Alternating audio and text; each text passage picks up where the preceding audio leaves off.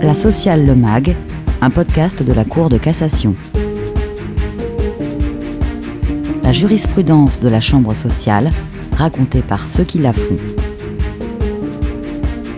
Avec les conseillers Clélia Prieur et François Lemann.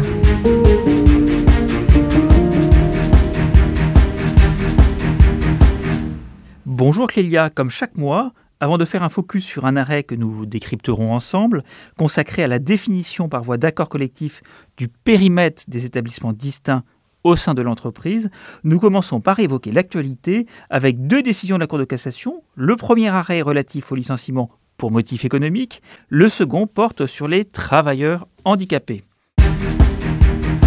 Nous abordons d'abord la question de l'appréciation des difficultés économiques avec un premier arrêt du 1er février 2023 concernant une salariée licenciée pour motif économique.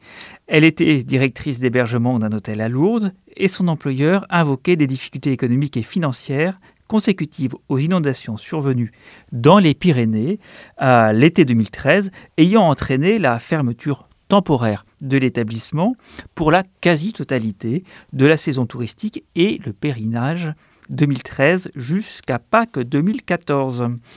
On se souvient que l'employeur peut rompre de manière unilatérale le contrat de travail en procédant au licenciement du salarié pour motif économique, comme nous l'avons exposé dans l'actualité du podcast La Sociale Le Mag numéro 8 du mois de juin 2022.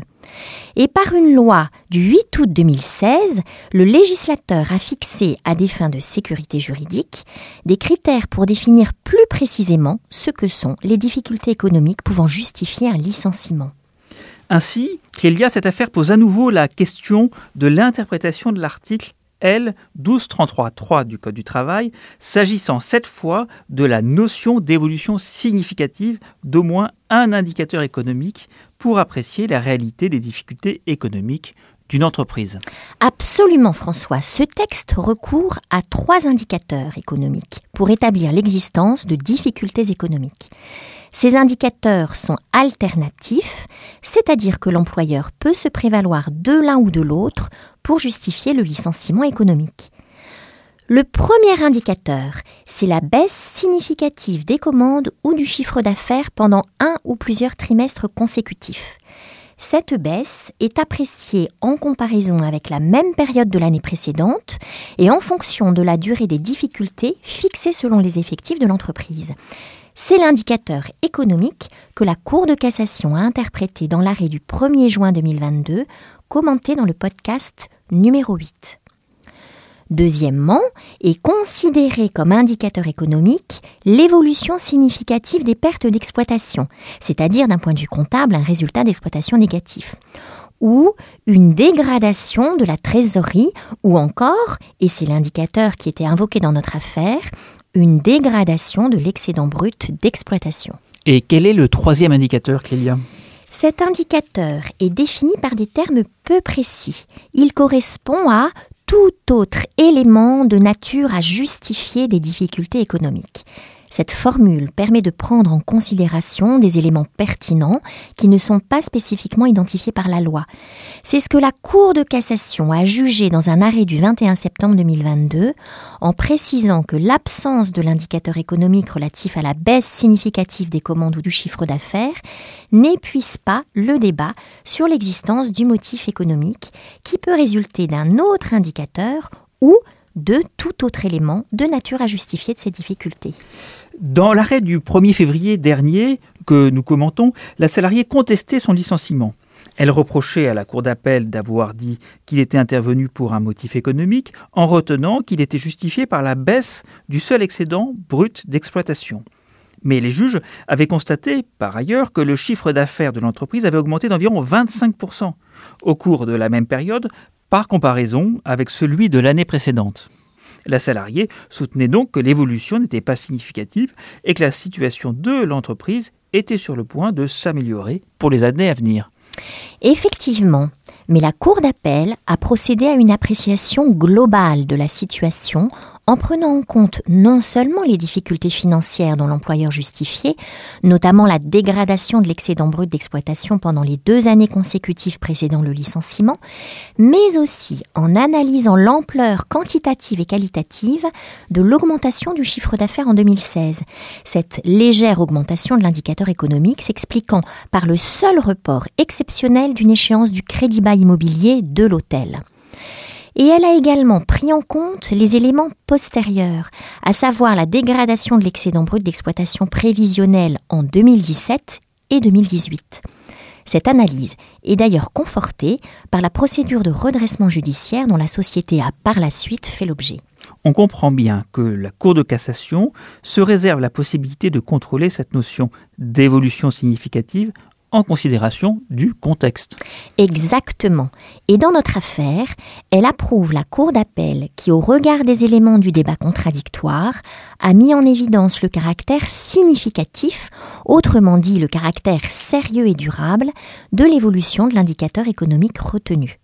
Elle a ainsi pu apprécier avec justesse les difficultés réelles de l'entreprise. Le licenciement de la salariée était donc justifié. Le second arrêt du 14 décembre 2022 nous permet d'aborder pour la première fois dans la Sociale Le Mag la question du travail des personnes en situation de handicap, titulaires d'un contrat d'aide et de soutien par le travail en établissement et service d'aide par le travail, autrement dit en ESAT leur activité relève-t-elle du droit du travail? Non, François, car ce contrat n'est pas un contrat de travail soumis aux règles du Code du travail, mais un contrat de séjour relevant des dispositions du Code de l'action sociale et des familles. Ainsi, les personnes reconnues travailleurs handicapés, titulaires d'un contrat d'aide et de soutien par le travail, sont considérées comme des usagers et l'activité exercée ne constitue pas un emploi. Et il faut rappeler que l'orientation dans un ESAT relève de la Commission des droits et de l'autonomie des personnes handicapées, dont les décisions s'imposent à tout établissement qu'elle désigne aux fins d'accueil de la personne en situation de handicap. Pourtant, en droit de l'Union, les travailleurs en ESAT sont des travailleurs au sens de l'article 7 de la directive du 4 novembre 2003 concernant certains aspects de l'aménagement du temps de travail. Oui, effectivement, mais la Cour de cassation a précisé, dans un arrêt rendu après avoir interrogé la Cour de justice de l'Union européenne, que si les adultes en situation de handicap peuvent être regardés comme des travailleurs au sens de la directive européenne, ceux bénéficiant d'un contrat d'aide et de soutien par le travail ne sont pas pour autant titulaires d'un contrat de travail en droit national, à la différence par exemple de ceux qui travaillent dans un atelier protégé ou pour un centre de distribution de travail à domicile. Cette analyse s'explique par le double rôle joué par ce type d'établissement qui est autant un établissement de soins médico-social et éducatif qu'un établissement fournissant une activité professionnelle à l'usager. Alors, dans l'affaire qui nous intéresse, le travailleur a été déclaré inapte à son poste avec dispense de recherche de reclassement par le médecin du travail. Il a été sorti des effectifs de l'ESAT, malgré la décision de maintien de l'orientation au sein de l'établissement par la Commission des droits et de l'autonomie des personnes handicapées. Le travailleur a donc saisi le juge des référés d'un tribunal judiciaire d'une demande de réintégration. Effectivement, l'ESAT a refusé sa réintégration. Il soutenait que l'avis d'inaptitude du médecin du travail s'imposait à lui, cet avis mentionnant que tout maintien du salarié dans l'emploi serait gravement préjudiciable à sa santé. Et disons-le tout de suite, la Cour de cassation a approuvé la Cour d'appel, qui a jugé que la décision prise par les AT constituait un trouble manifestement illicite et a ordonné en conséquence la réintégration du travailleur en situation de handicap, ainsi que le paiement de la rémunération garantie prévue. Alors, comment la Cour de cassation a-t-elle raisonné dans notre affaire pour rejeter le pourvoi de l'ESAT Elle a raisonné en deux temps. Sur les principes, l'ESAT n'est pas considéré comme employeur et il ne peut mettre fin de sa propre initiative à l'accompagnement sans décision préalable de la Commission des droits et de l'autonomie des personnes handicapées. En effet, les conditions d'exécution et de rupture sont strictement encadrées par le Code de l'action sociale et des familles et relèvent de la compétence de cette commission. La conséquence tirée par la Cour de cassation est que dès lors que cette commission estime que le contrat doit se maintenir, nonobstant un avis d'inaptitude délivré par le médecin du travail, l'établissement d'accueil doit se conformer à cette décision et son refus de réintégration constitue donc un trouble manifestement illicite. Vous retrouverez le commentaire du premier arrêt à la lettre de la Chambre sociale numéro 18 de janvier-février 2023.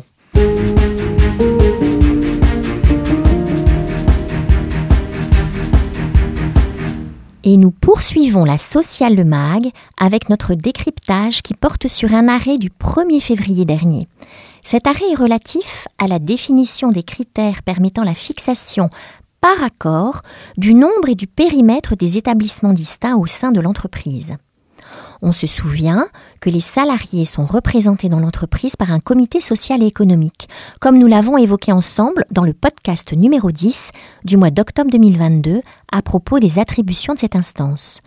Et en principe, le comité social et économique est mis en place au niveau de l'entreprise.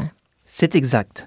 Mais dans les entreprises d'au moins 50 salariés, comportant au moins deux établissements distincts, cette instance unique de représentation est remplacée par un comité social et économique central et des comités sociaux et économiques d'établissement. Les salariés sont alors représentés à deux niveaux. D'une part au niveau du comité social et économique central et d'autre part au niveau du comité social et économique de leur établissement. Et c'est dans le périmètre des établissements que sont organisées les élections professionnelles au sein de l'entreprise, conformément aux règles qui s'appliquent pour les élections des membres de la délégation du personnel au comité social et économique.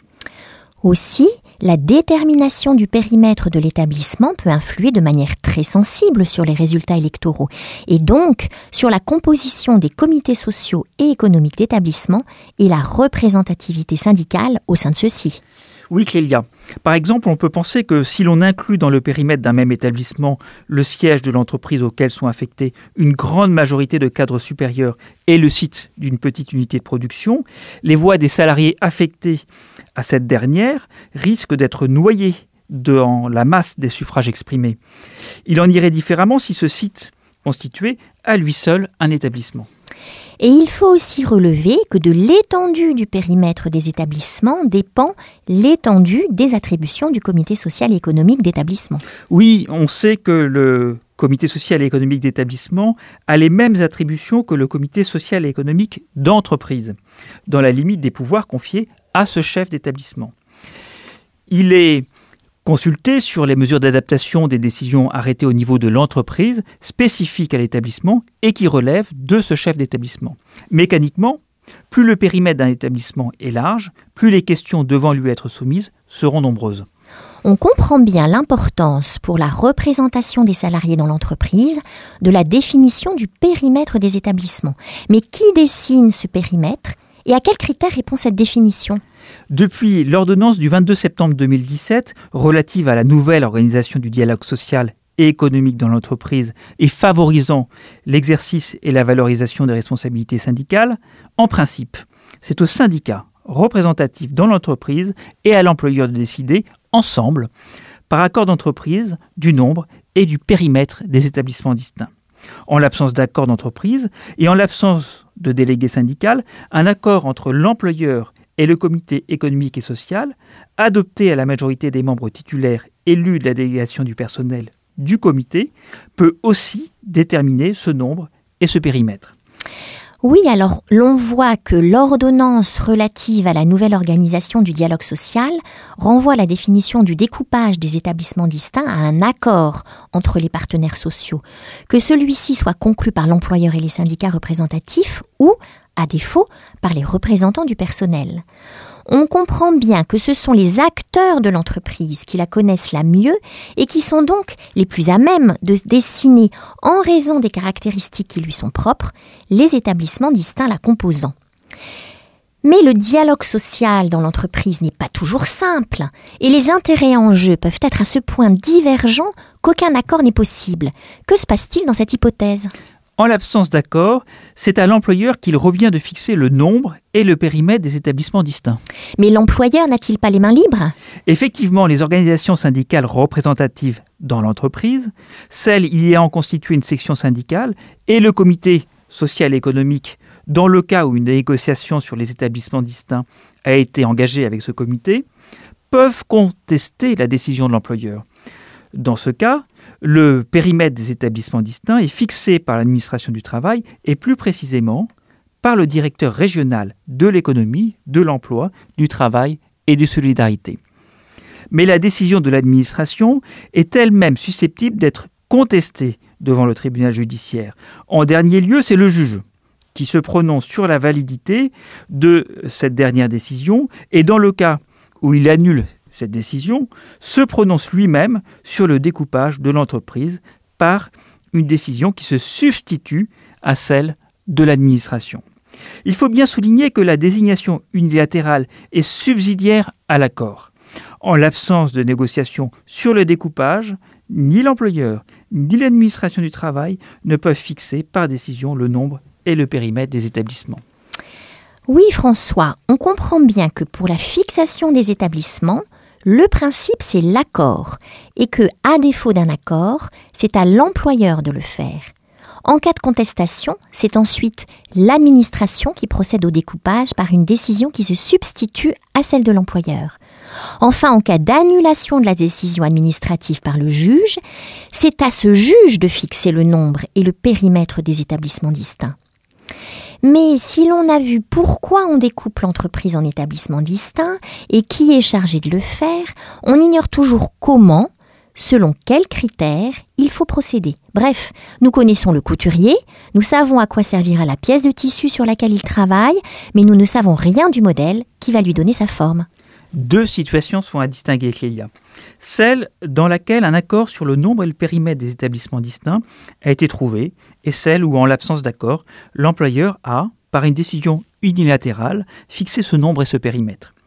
Dans cette seconde situation, l'article 23.13.4 du Code du travail nous dit que l'employeur fixe le nombre et le périmètre des établissements distincts compte tenu de l'autonomie de gestion responsable de l'établissement, notamment en matière de gestion du personnel. Alors qu'elle a été saisie de pourvois formés contre des jugements statement sur ce nombre et sur ce périmètre, la Cour de cassation a retenu que, en application de ce texte, caractérise un établissement distinct celui qui présente, notamment en raison de l'étendue des délégations de compétences dont dispose son responsable, une autonomie suffisante en ce qui concerne la gestion du personnel et l'exécution du service. Elle a précisé sur ce point que la centralisation de fonctions support et l'existence de procédures de gestion définies au niveau du siège ne sont pas de nature à exclure l'autonomie de gestion des responsables d'établissement. Cependant, le découpage de l'entreprise ne doit pas uniquement se faire en considération de l'autonomie de gestion du responsable d'établissement, il faut aussi qu'ils permettent un exercice effectif des prérogatives du comité social et économique d'établissement. Ainsi, dans la situation où il n'y a pas eu d'accord, la reconnaissance d'un établissement distinct suppose à la fois que le responsable de cet établissement dispose d'une autonomie de décision suffisante en ce qui concerne la gestion du personnel et l'exécution du service, et dans le même temps que le périmètre de cet établissement soit de nature à permettre l'exercice effectif des prérogatives d'un comité social et économique. Tout à fait. Et la preuve de l'existence d'établissements distincts est partagée entre, d'une part, l'employeur qui dispose des documents relatifs à l'organisation interne de l'entreprise, et d'autre part, les organisations syndicales ou le comité social et économique qui contestent sa décision unilatérale. Mais François, si tu as distingué la situation dans laquelle le découpage en établissements distincts est décidé par accord, de la situation où ce découpage résulte d'une décision de l'employeur ou de l'administration, tu n'as parlé que de cette seconde situation. Est-ce que la délimitation des établissements distincts par accord doit aussi répondre au double critère de l'autonomie du responsable d'établissement et de l'effectivité de l'exercice des prérogatives de l'institution représentative du personnel C'est à cette question qu'a répondu la Cour de cassation dans son arrêt du 1er février 2023 que nous décryptons ensemble. À la différence de la situation dans laquelle l'employeur procède à un découpage par décision unilatérale, pour laquelle l'article L23-13-4 pose le critère de l'autonomie de gestion du responsable de l'établissement, le Code du travail n'énonce pas de règles devant guider la délimitation par accord du périmètre des établissements distincts. Ainsi, le législateur a entendu laisser aux partenaires sociaux la liberté la plus grande dans la délimitation des établissements de l'entreprise. Ce choix est conforme au droit de l'Union et plus particulièrement aux dispositions de la directive du 11 mars 2002 posant un cadre général relatif à l'information et la consultation des travailleurs dans la communauté européenne. En effet, cette directive laisse aux États membres la faculté de confier aux partenaires sociaux, au niveau de l'entreprise, le soin de définir librement par voie d'accord négocié les modalités d'information et de consultation des travailleurs. Et la directive prévoit que dans la mesure où la loi nationale le permet, les partenaires sociaux peuvent par accord se passer des critères du niveau pertinent de direction et de représentation. Aussi, la Cour de cassation a exclu que la définition conventionnelle des établissements distincts puisse être soumise au double critère d'autonomie du responsable d'établissement et d'effectivité de l'exercice des prérogatives du comité social et économique. Oui, et elle a affirmé que les signataires d'un accord déterminent librement les critères permettant la fixation du nombre et du périmètre des établissements distincts. Elle a précisé cependant que ces critères doivent permettre la représentation de l'ensemble des salariés eu égard à l'alinéa 8 du préambule de la Constitution du 27 octobre 1946, qui prévoit que tout travailleur participe, par l'intermédiaire de ses délégués, à la détermination collective des conditions de travail ainsi qu'à la gestion des entreprises. C'est la fin de notre podcast. L'arrêt du 1er février 2023 peut être également retrouvé sur le site de la Cour de cassation avec le numéro de pourvoi 21 15 371 ainsi qu'à la lettre de la Chambre sociale numéro 18 de janvier-février 2023. Vous trouverez par ailleurs les références des arrêts cités dans la chronique sur le site internet de la Cour de cassation, rubrique kiosque. Merci Clélia. À bientôt François.